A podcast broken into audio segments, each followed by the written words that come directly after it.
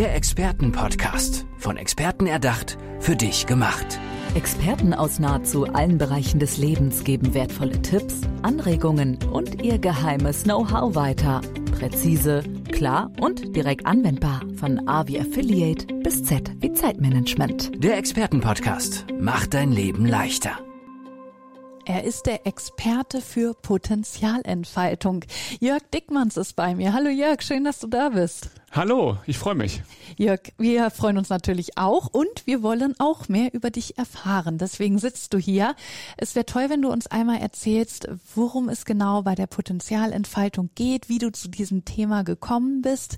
Ja, leg doch mal los. Ja, ich bin seit über elf Jahren Führungskraft und wenn man sich mit diesen Themen Führung von Menschen beschäftigt, ähm, ist es ganz, ganz häufig so, dass man, desto tiefer man auch in diese Themen reinkommt, ähm, immer mehr Menschen auch findet und auffindet, die blockiert sind, die mit Dingen schon zur Arbeit kommen, die sie vielleicht im privaten Umfeld erlebt haben und dann nicht an ihr Leistungsniveau rankommen, was sie sich selber erhoffen und was das Unternehmen sich auch wünscht. Mhm. Und da komme ich ins Spiel. Und schaffst du es denn, weil du gerade gesagt hast, es sind dann eben so private Probleme auch, ähm, die einen dann vielleicht hindern, worüber man aber auf der Arbeit vielleicht auch gar nicht spricht, dass die Leute sich dir aber anvertrauen und darüber sprechen? Wie, wie ja, funktioniert das? Ja, Vertrauen ist ein ganz, ganz wichtiger Faktor. Und ähm, mir, mir ist es halt wichtig, wenn ich mit Menschen zusammenarbeite, dass generell immer erst ein Vertrauensverhältnis aufgebaut wird. Weil Menschen, der mit Themen auch rauskommen, die tief im Herzen verankert sind. Und man tut sich ja immer sehr, sehr schwer, auch dann über Gefühle zu sprechen. Mhm. Gerade auch wir, wir Männer auch haben da sowieso unsere Probleme mit. Und äh, letztendlich ist es aber so, wenn man diese Erfahrung sammelt und sich Jahr, jahrelang damit beschäftigt, dass man weiß, diese Menschen sind alle nicht alleine. Das betrifft, also die Themen, die, die Menschen mit, mitbringen zur Arbeit, ähm, betreffen viel, viel Menschen mehr, als man das wahrscheinlich für möglich hält. Und wenn man einen geschützten Rahmen hat und sich einen geschützten Rahmen auch dazu austauscht, dann und dieses Vertrauen vorher aufgebaut hat, dann ist es schon so, dass die Menschen auch ihre Herzen öffnen können und über gewisse Themen auch sprechen und letztendlich sich danach wesentlich freier fühlen. Und das muss ja auch das Ergebnis sein für den Menschen letztendlich, ähm, um dann auch wirklich in dieses Potenzial zu kommen, was in jedem Einzelnen schlummert. Wie äh, gehst du dann da vor? Also du gehst dann in Unternehmen rein, ja erstmal als Fremder, die kennen dich ja nicht. Wie, wie fängst du da an? Du hast gesagt, Vertrauen ist ein wichtiges, wichtiger Punkt, äh, dieses Vertrauen erstmal aufzubauen. Wie lange dauert sowas zum Beispiel? Das geht relativ schnell, ähm, weil ich habe ganz häufig die Erfahrung gemacht, dass Menschen, die in Unternehmen reingehen, irgendwelche Seminare machen, immer so theoretisches Wissen überstülpen wollen. Mhm. Da bin ich fern von ab, weil ähm, letztendlich geht es darum ja, wenn wir dieses Vertrauen aufbauen wollen, dass ich den Menschen auch von meinem eigenen Weg berichte und auch über meine eigenen Themen spreche, die ich habe. Ich hatte unter anderem, das war jetzt vor knapp zehn Jahren, ein eigenes Kind verloren. Und ähm, wenn ich über diese Geschichte auch spreche, dann habe ich direkt eine Herzensverbindung zu diesen Menschen mhm. auch. Und ähm, dadurch öffnen sich auch diese Menschen. Und ähm, das geht dann aber über mehrere Tage, oder? Also es geht natürlich nicht, du kommst da hin, äh, erzählst dann gleich alles und, äh, und verschwindest dann wieder. Das, das funktioniert ja nicht. Sowas braucht ja Zeit, ne? Ganz genau. Und ähm, letztendlich ist es auch so ein, so ein Seminar, ähm, das läuft über mehrere, mehrere Tage. Am ersten Tag geht es halt darum, erstmal sich kennenzulernen. Ich äh, erzähle von meinen Geschichten, um dieses Vertrauen aufbauen zu können. Und dann gehen wir erstmal so ein paar theoretische Sachen einfach mal durch. Mhm ganz banal, dass sich jeder einen Zettel und einen Stift nimmt und sich einfach mal aufschreibt, was er heute schon für Themen hatte, die ihn geärgert haben, ja. die ihn getriggert haben. Und dann gehen wir nächsten Steps einfach mal ja, zu, zu, zu, zu diesen Ursachen, um mal zu erörtern, wo ist das überhaupt entstanden. Und im Nachgang ist es ganz häufig auch so, dass Menschen noch auf mich zukommen und dann auch im Eins zu eins mit mir weiterarbeiten wollen, weil sie diese Dinge wirklich für sich mal von Grund auf aufarbeiten wollen, um wirklich in diese Freiheit zu kommen, die sie auch alle verdient haben. Und ja, gibt es da ein paar Geschichten, wo du sagst, ähm, die sind ja auch noch nachhaltig in Erinnerung geblieben, wo vielleicht auch, wo du als erster von erfahren hast, der Chef vielleicht auch gar nichts von wusste? Ja, definitiv. Ähm, gerade das Thema Perfektionismus ist ganz, ganz groß. Das haben mehr Menschen, als wir es eigentlich vermuten. Ja. Und äh, ich hätte mal eine Geschichte gehabt mit einer Arbeitnehmerin, die sich auch so sehr geöffnet hat, ähm, die auch nachher richtig frei geworden ist. Ähm, das war folgende Geschichte. Sie sagte, sie hat sich so sehr unter Druck, die Sachen alle richtig machen zu wollen, dass sie völlig blockiert. Und da sind wir auch dann schlussendlich so, so tief gekommen, um das, diese Ursache zu finden. Und diese Ursache war, dass sie früher, als sie von der Schule nach Hause kam, da war sie acht, neun, zehn Jahre alt mhm. Und die, die Noten schlechter als zwei waren, also schon ab drei schlechter, gab es zu Hause dann auch richtig Ärger. Mhm. Weil die Eltern wollten eigentlich nur das Beste für sie, dass sie mit guten Noten durch die Schule kommt. Das hat sie dann so sehr blockiert, über Jahre hinweg, über Jahrzehnte auch, dass es unterbewusst immer mitgeschliffen ist, dieses Thema. Und da war sie so dankbar dafür, das, das für sich nochmal rausgefunden zu haben, dass es damals entstanden ist. Ja. Um das für sich nochmal mit aufzuarbeiten. Dann konnte sie auch mit ihren Eltern drüber sprechen. Und ja, letztendlich ist es dann auch so, dass wenn man darüber spricht und mit den Eltern gesprochen worden ist, mit mir, ähm, dass sie nachher nach Monaten auf mich nochmal zukam und so dankbar dafür war, ja. dass sie diese Freiheit jetzt für sich gewonnen hat und dadurch auch diesen Perfektionismus runtergeschraubt hat. Und dadurch macht die Arbeit auch viel, viel mehr Spaß. Und wie hat da der Arbeitgeber reagiert? Also der, der wird ja sicherlich auch eine Veränderung festgestellt haben oder der wird es ja auch wahrscheinlich nicht gewusst haben, weil sie es ja selber auch erst dann im Gespräch mit dir herausgefunden hat. Ja, schlussendlich ist es ja so, wenn wir über Vertrauen sprechen, der Arbeitgeber weiß ja nicht, mit welchen Geschichten die Menschen auf mich das zukommen. Das wäre jetzt so komplett für dich das natürlich. Ist, das ist komplett bei mir. Ja. Der Arbeitgeber, ja, ich mache ja auch dann nochmal ein Feedbackgespräch mit dem Arbeitgeber nach einem halben Jahr, nach einem Jahr, wie dann die Entwicklung ist ich gehe auch nochmal in Themen nochmal rein nach einem halben Jahr, nach einem Jahr, spreche mit jedem nochmal. Ja, das ist toll. Und es ist schön, wenn die Führungskräfte sagen, ähm, es haben sich alle positiv weiterentwickelt. Ja. Und dadurch steigen ja auch die Unternehmensgewinne, die Erfolge steigen und das mit weniger Stress und viel mehr Leichtigkeit. Aber du bist ja dann fast schon wie so ein Psychologe, ne? Also so ja. hört sich das ja an. War das bei dir schon immer so, dass du ja Menschen gut zuhören konntest, Probleme lösen wolltest. Wie, wie war da deine persönliche Entwicklung? Ja, schon. Also ich, man sagt mir man nachher, dass ich ein sehr hohes Maß an Empathie habe, dass mir schnell vertraut wird. Ähm, und man merkt auch bei mir, dass es von Herzen kommt. Ich habe unglaublich große Freude daran, Menschen dazu zu bringen, dass sie ihr Herz öffnen können für die Dinge, die ihnen wirklich wichtig sind. Mhm. Und die Dinge, die dann einen selbst blockieren, ja wirklich einmal aufzuräumen. Und hattest du das schon ja als Kind, sag ich mal, oder Jugendlicher oder wann ging das so los? Wann hast du gemerkt, dass du diese Stärke hast?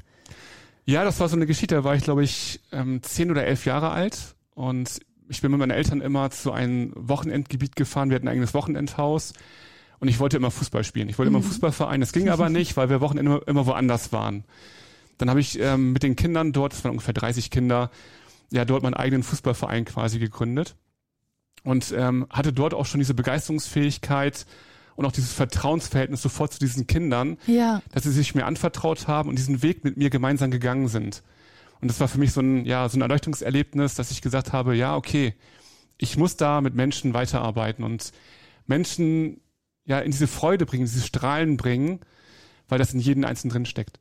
Und du hast ja dann ähm, erstmal ja auch nicht beraten natürlich, sondern du hattest ja gesagt, wenn ich das jetzt richtig in Erinnerung habe, dass du selber auch Führungskraft warst. Ja. Also was hast du aus dieser Zeit mitgenommen, dann aus dem aus dem Lebensweg, bevor du dann ins Coaching gegangen bist? Mhm.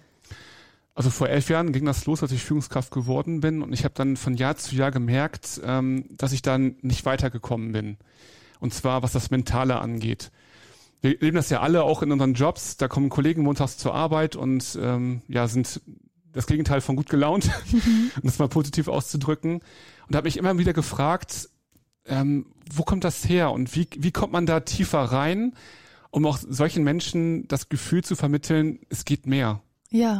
Und das hat immer in mir gebrannt. Und das habe ich dann von Jahr zu Jahr mir erarbeitet, auch durch, ähm, durch Coachings selber ähm, gelernt, selber eine Ausbildung dazu, zu diesem Thema gemacht. Und das gebe ich jetzt schlussendlich einfach weiter. Also du hast dich ja selber auch weitergebildet, weil du gemerkt hast, nee, da muss irgendwas gemacht werden. Und du einfach ja selber diese Empathie hast und hast das Wissen dann noch aufgeschafft und dann ging's los. Ja, weil Arbeitszeit ist schlicht und ergreifend Lebenszeit. Und Lebenszeit soll Spaß machen. Ja, eben. Es ist ja so viel Zeit, die wir auf der Arbeit verbringen, ne? Ja. Und wenn man sich dann da so hinschleppen muss, äh, ja, ist es dann toll, jemanden wie dich zu haben, der dann da aufräumt und sagt, ich, ich bin hier, um euch zu helfen, eure Probleme zu lösen. Wie siehst du da die Entwicklung in den äh, letzten Jahren? Wie sehr sind die Firmen ähm, ja diesem Thema aufgeschlossen, auch ihre Arbeitnehmer besser zu verstehen? Was, was bemerkst du da? Ähm, das wird immer mehr weil die Unternehmen merken, dass die Mitarbeiter vielleicht bei einem Leistungsniveau sind von 80, maximal 90 Prozent. Und die Unternehmen, die schlussendlich erfolgreich sind, sind die Unternehmen, die es schaffen, die Mitarbeiter zu, auf 100 Prozent zu bekommen. Es hat nichts mit Schleifen zu tun oder jetzt irgendwie mit einem Knüppel dahinter zu stehen. Es geht einfach darum, die Mitarbeiter so mental frei zu machen, dass sie auf dieses Niveau wirklich kommen können, ohne dass es zu Stress ausartet. Weil der Stress kommt dadurch, dass wir uns mit gewissen Dingen blockieren, und zwar mhm. mental blockieren. Und das gilt es beiseite zu schieben. Da sind immer mehr Unternehmen dabei, ähm, das für sich ja zu nutzen. Und das sind auch schlussendlich die erfolgreichen Unternehmen, ja. Und das sind eben ja die, die dich dann auch rufen, die äh, sind ja dem Ganzen schon aufgeschlossen. Aber wie ist es bei denen, ja, wo, wo es eigentlich nicht gut läuft, die deine Hilfe bräuchten, aber dann natürlich auch dem Ganzen nicht so aufgeschlossen sind. Kommt man an die auch ran oder muss man da sagen, okay, die müssen wir ihrem Schicksal überlassen? Den ähm, laufen die Mitarbeiter weg. Schlicht und ergreifend, ähm, wenn man es ganz hart sagen möchte, ja. Ja. Weil der Impuls muss ja immer aus einem selbst kommen. Man kann nichts überstülpen, das wird nicht funktionieren. Dann, mhm. dann kommt nicht diese Blockade. Wenn man aber merkt, okay, irgendwas stimmt in meinem Unternehmen nicht, und wir sind an gewisse Grenzen angekommen und möchten da weiterkommen. Was sind da für Hinweise? Vielleicht hört ja auch gerade jemand mhm. zu, der so langsam merkt, oh Gott, ja, das könnte auf mich zutreffen. Ja, was sind, was sind da für Anzeichen? Anzeichen sind, dass Mitarbeiter sich nicht mehr beteiligen. Mhm. Man hat meinetwegen eine Teamsitzung, bespricht Themen und möchte irgendwelche Dinge umsetzen und man merkt, die Mitarbeiter sind nicht bei mir. Da muss ja irgendwas schon im Vorfeld passiert sein, vielleicht auch in der Kommunikation, dass sich Blockaden aufgebaut haben. Deswegen ist es so, wenn ich in ein Unternehmen reingehe, dass ich nicht anfange mit der Belegschaft, sondern ich fange wirklich ähm, oben an. Ja. Bespreche mit Unternehmensführung, ähm, was sind die aktuellen Baustellen und dann fangen wir mit den Führungskräften an. Weil auch die Führungskräfte bringen Blockaden mit. Und diese Blockaden müssen wir zwangsläufig erstmal einreißen, um dann in der Etage drunter bei der Belegschaft weitermachen zu können. Und da müssen die Führungskräfte ja aber auch mutig sein und sagen, okay, ich, ich öffne mich dem jetzt. Ja, das klingt aber sehr gut, weil das ist wieder das, was wir am Anfang hatten, diesen Vertrauen aufbauen. Ja. Wenn die merken, ich bin da selber auch Führungskraft, habe auch gewisse Themen in meinem Leben erlebt und ich spreche da ganz frei drüber, dann merken die, okay, ich habe vielleicht sowas ähnliches erlebt und, ähm, und dann öffnen sie sich automatisch. Aber man kann auch nicht immer hundertprozentig sein, oder? Oder 100 Prozent geben, weil du hast ja gesagt, klar, wenn man diese, du hilfst Blockaden zu lösen, dass man mehr geben kann, dass man da an die 100 Prozent rankommt. Aber es wird natürlich auch immer Situationen im Leben geben, wo man das nicht kann, auch wenn man dieses Wissen mitbekommen hat von dir, oder? Das ist richtig. Aber was, was ganz wichtig ist, um das ähm, ja verinnerlichen zu können, man hatte, stellt sich das vor, wie so eine Sinuskurve, die nach mhm. oben und unten geht. Und ganz häufig ist es so bei den Menschen, auch bei den Arbeitnehmern und Arbeitnehmerinnen, dass wenn gewisse Einflüsse kommen, die den Arbeitsfluss stören, dass sie sich komplett in diesen Tief bewegen ja. und da ganz schlecht wieder rauskommen. Und diese Tiefs wird es natürlich immer geben. Aber dadurch, dass man sich dem bewusst ist, was einen da triggert und wo das herkommt, diese Ursache gefunden hat, ist es wesentlich einfacher, aus diesem Tief wieder ins Hoch zu kommen. Und diese Tiefs werden immer, immer kleiner die werden nie ganz verschwinden, weil das, wär, ist, das, ist, ja das nicht, ist ne? Illusion. Ne? Ja, genau. Also alle, die versprechen, ich löse alle Blockaden komplett auf, das ist Bullshit. Um das ganz deutlich zu sagen. Ja, es geht einfach darum, ich. die Dinge, die einen negativ ähm, beeinträchtigen, beeinflussen, diese Ausschläge werden faktisch kleiner. Und man kommt automatisch immer mehr in dieses Hoch rein. Dieses Hoch wächst immer weiter. Und das ist, das ist wichtig.